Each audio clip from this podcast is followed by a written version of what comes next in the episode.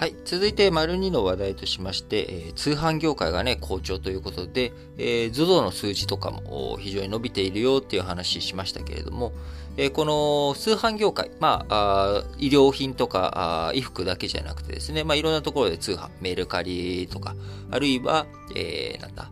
あのまあ、アマゾンとか、普通の、そういった通販業界とかね、えフリマアプリとかも含めて、まあ、いろんなところに人のもののやり取りというものが、こう、ネット上で返してやっていくわけですが、え我々ね、こういったネット上でということですけど、実際にやっぱ物が動かなきゃいけない。で、物が動くとなると、まあ、物流が関わってくると。まあ、ヤマト運輸さんとかね、佐川急便さんとか、あ日本郵便さんとかね、まあ、こういった業界っていうところにもいろんな波が来てるけれども、まあ、人手不足とかコストダウンさせてくれよというようなことで、えー、なかなか人材、人の人間のね、供給の限界とか、まあ、そういったものがある中、えー、この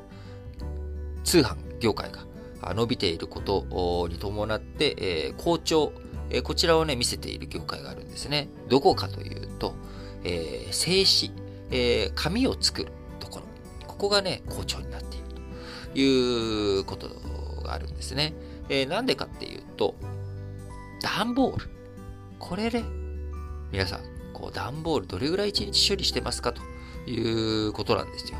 えー、ね、いろんなもの通販だったりとか、物のやり取りするにあたって、えー、しっかりと頑丈なね、えー、こう、包装というところになってくると、段ボールというもの。えー、こちらが非常に、こう、物を動かしていくものを、えー、やり取りするにあたって、えー、段ボールというものの需要が今、伸びているということがあります。え、今日日経新聞のね、長官にすっぱ抜いて、え、抜かれていましたけれども、え、まだ決算発表してませんが、王子ホールディングス、業績拡大しているというような記事がですね、え、日経新聞に載っておりました。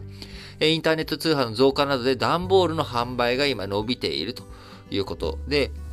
まあ、これまでね、製紙業界っていうものはどんどんデジタル化によって社用産業だと。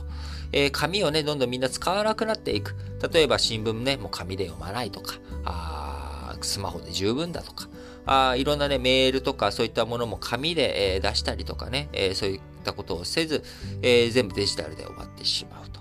えー、まあちょっと、施工はね、遅れることになりましたけれども、電帳法の改正、電子帳簿保存法の改正で、まあ、領収書とか、え電子交付されたものについては、紙でね、え保存じゃなくて、まあ、そのまま電子データのまま保存でいいよと。えその代わりちょっといろいろと要件厳しくするけどねっていう、まあ、こういった動きがある中、まあ、紙ってね、結構いろんなところで、えー、出版業界も厳しいとか、まあ、あのそういった状況がある中、段ボールの需要というものが逆に伸びているということになります。えー、我々、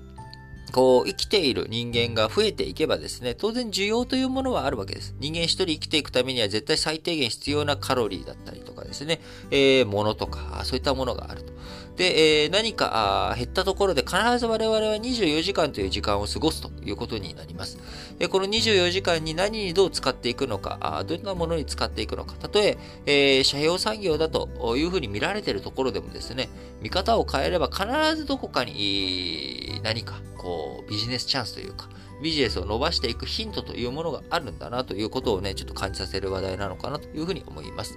えー、今週、えー、この後、丸4のところでお伝えしていきますけれども、えー、今週も各紙、いや、各社じゃない、各紙じゃない、えー、各社、えー、いろんな企業のね、決算発表、今週、控えておりますけれども、えー、そういったところでも、やっぱり、まあ、業績がね、好調、不調というところを見られていきますけれども、えー、不調の中でもなんだ、どんな種をまけるか、えー、好調という中にもどんな落とし穴があるのかというところをね、しっかりと見ていく必要があるんだろうなと思っています。